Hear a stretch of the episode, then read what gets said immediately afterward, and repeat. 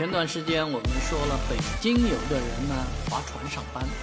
那在上海呢现在也有了，上海也有一个人划着船上班，历时一个小时，行程是六公里，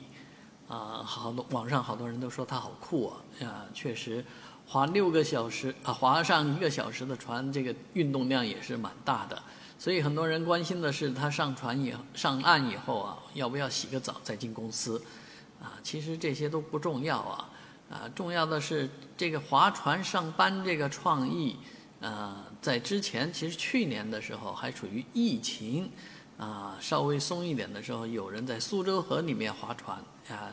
那就被警察给叫上来了。所以这个划船上班这件事情靠谱不靠谱，这也取决于你在哪个河道里面划啊，所以。有必要像这个机动车一样开辟，或者说电瓶车给电瓶车开辟一个非机动车道啊，用手划这个呃皮划艇的车道。因为我们在这个户外用品商店里面看啊，这个皮划艇并不贵啊，呃，一般演的三千多块钱，所以三千多块钱呃很多人都负担得起，买来上班呃兼运动锻炼也是非常好的一个东西。啊，那你是否支持在上海